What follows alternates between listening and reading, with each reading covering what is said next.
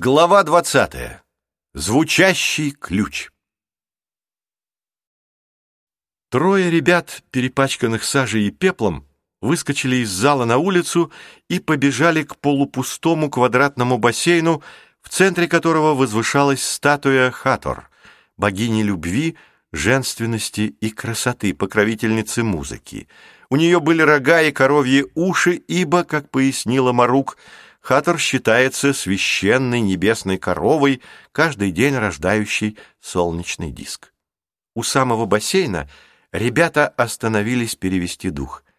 «Ты уверен, что это здесь?» — спросил Джейсон Рика. «Совершенно уверен. Солнечный луч упал точно вот сюда». Рик наклонился и раздвинул траву, росшую у основания каменной чаши. «Кажется, есть. Нашел!» — воскликнул он, запуская руки в мягкую землю. Марук и Джейсон, опустившись на колени, принялись помогать ему. Вскоре под землей обнаружилась круглая каменная решетка, очень похожая на водосточное отверстие. Это и есть солнечный порог. Я видел, отразившись от зеркала Изиды, луч упал именно сюда. Рик взял небольшой камушек и бросил его между прутьями решетки. Камень стукнулся обо что-то и отскочил. Слышно было, как он подпрыгнул еще трижды. «Там лестница», — догадался Джейсон и наклонился, чтобы посветить внутрь. Марук поднялась и осмотрелась. Они находились в самом отдаленном участке сада. Сюда уже давно никто не заглядывал, потому что рядом находились покинутые коридоры. «И в самом деле у всех на виду», — проговорил Рик но никто бы и не догадался, что здесь есть что-то. Обычный водосток, вот и все. Света от лампадки хватило, чтобы рассмотреть проход, такой узкий, что в него с трудом мог протиснуться человек. Джейсон попытался поднять решетку. Она, однако, не поддавалась, только как-то странно позванивала. «Должно быть крепко вогнано», — заметил мальчик. «Похоже, ее сто лет никто не открывал». После четвертой попытки он сдался и лег на траву. «Может, решетку чем-то прочно опечатали?» — предположил Рик. «Слышали этот звон?» — вдруг спросила Марук. «Помните, в балладе говорится о каком-то звучащем ключе?» Пытаясь понять, откуда исходит этот звон, Рик еще раз посветил лампадкой и обнаружил, что внутри с решетки что-то свисает. Он просунул руку в щель, и воздух наполнился легким перезвоном. «Ничего не пойму», — сказал мальчик. «Ну, звенят и звенят, а замка никакого нет, и задвижки нет». Поставив лампадку на решетку, Рик стал вглядываться в полумрак. Оказалось, к решетке подвешены диски-бубенчики. Они-то и издавали мелодичные звуки. «Черт возьми, что бы это значило?» — задумался Джейсон. Марук встрепенулась, явно собираясь что-то сказать, но потом прикусила губу и покачала головой. Рик продолжал рассматривать бубенчики. Подвешенные на медные кольца, все они свободно перемещались вдоль прутьев решетки. Он сосчитал их. Шестнадцать, по два на каждом. «Ничего не понимаю», — вздохнул он. «Не понимаю, что тут можно сделать?» «Может быть, может, это большой систр?» — неуверенно заговорила Марук. Она впервые видела своих друзей такими растерянными, а ведь загадка была совсем простой. «Что?» — переспросил Джейсон. «Систр. Музыкальный инструмент», — повторила девочка и указала на статую. «Богиня Хатор держит в руках систр. Видите? Этот инструмент можно по-разному настроить, в зависимости от того, для какой песни нужен аккомпанемент. Играть на нем легко, надо просто встряхивать в такт, и кольца начинают звенеть. «А ты умеешь настраивать?» — спросил Джейсон. «Я давно не занималась музыкой, но это не трудно». Марук подошла к решетке и посмотрела, как расположены бубенцы. «Так под какую песню нужно настроить?» — на всякий случай уточнила она. Для баллады о влюбленных, конечно. Хором ответили ребята. Марук легла на решетку и начала передвигать диски-бубенцы. В конце концов, она осталась довольна звуком. «Ну вот, кажется, готово», — сказала девочка, вставая. «Готово?» — удивился Джейсон. «Но ведь ничего не произошло». Рик наклонился, взялся за решетку и потянул ее вверх. Бубенцы нежно зазвенели, но решетка осталась на месте.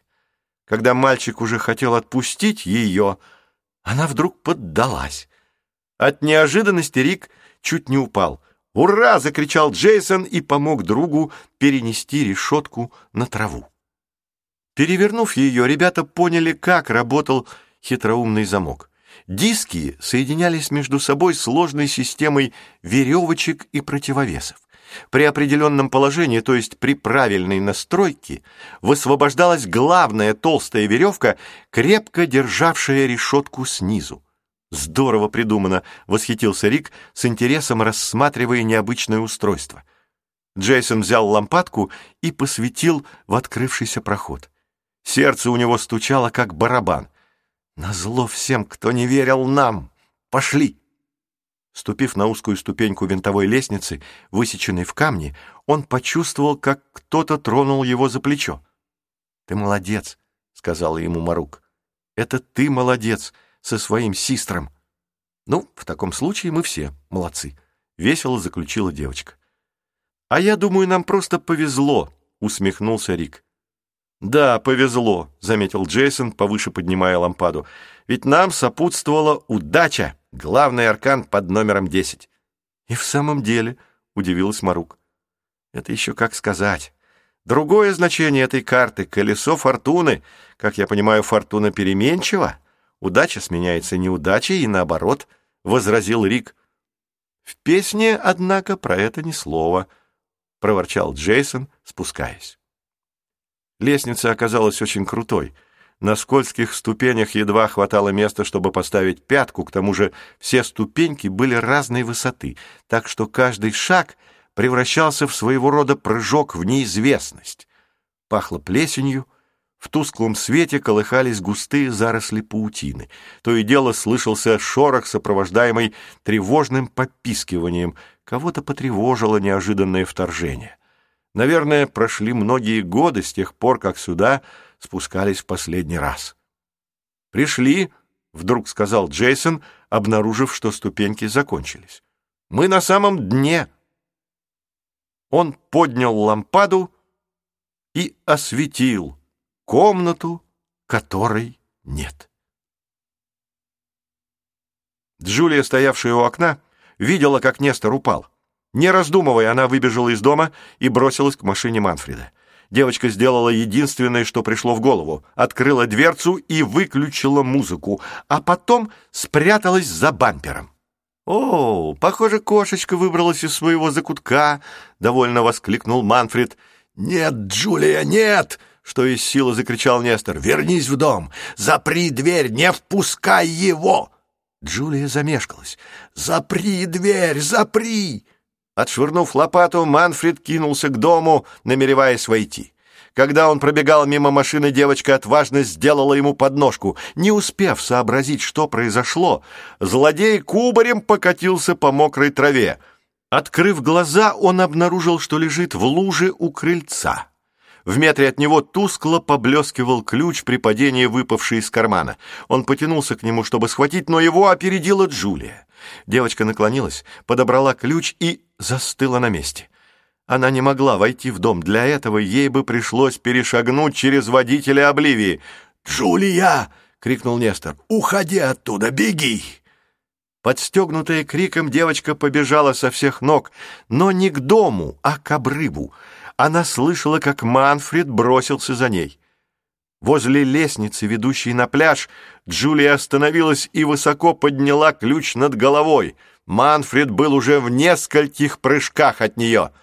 «На, бери, если он тебе нужен!» — крикнула девочка. «Возьми, если хватит смелости!» Ветер взъерошил ей волосы. Манфред помедлил, оглянувшись на открытую дверь виллы Арго.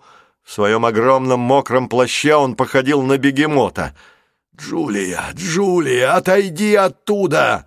Нестор поднялся с земли и, покачиваясь, пошел к обрыву. Манфред, наконец, принял решение. «Отдай ключ!» направился он к Джулии. Джулия улыбнулась, хотя на самом деле сердце ее разрывалось от страха. «Дай ключ, соплячка!» — потребовал Манфред, стараясь перекричать раскат грома. Волны осветил луч прожектора. «Еще шаг, и твой ключ будет в море», — спокойно заявила девочка. Манфред остановился. «Будь осторожна». «Не то», — пригрозил он. «Это ты, будь осторожен», — ответила Джулия, небрежно держа ключ двумя пальцами. «Я ведь могу и выронить». «Джулия!» — позвал Нестор из-за спины водителя. «Иди, детка, тебя дедушка зовет», — усмехнулся Манфред. «Что же ты ему не отвечаешь?» «Потому что разговариваю с гадкой свиньей и только время трачу понапрасну», — ответила она.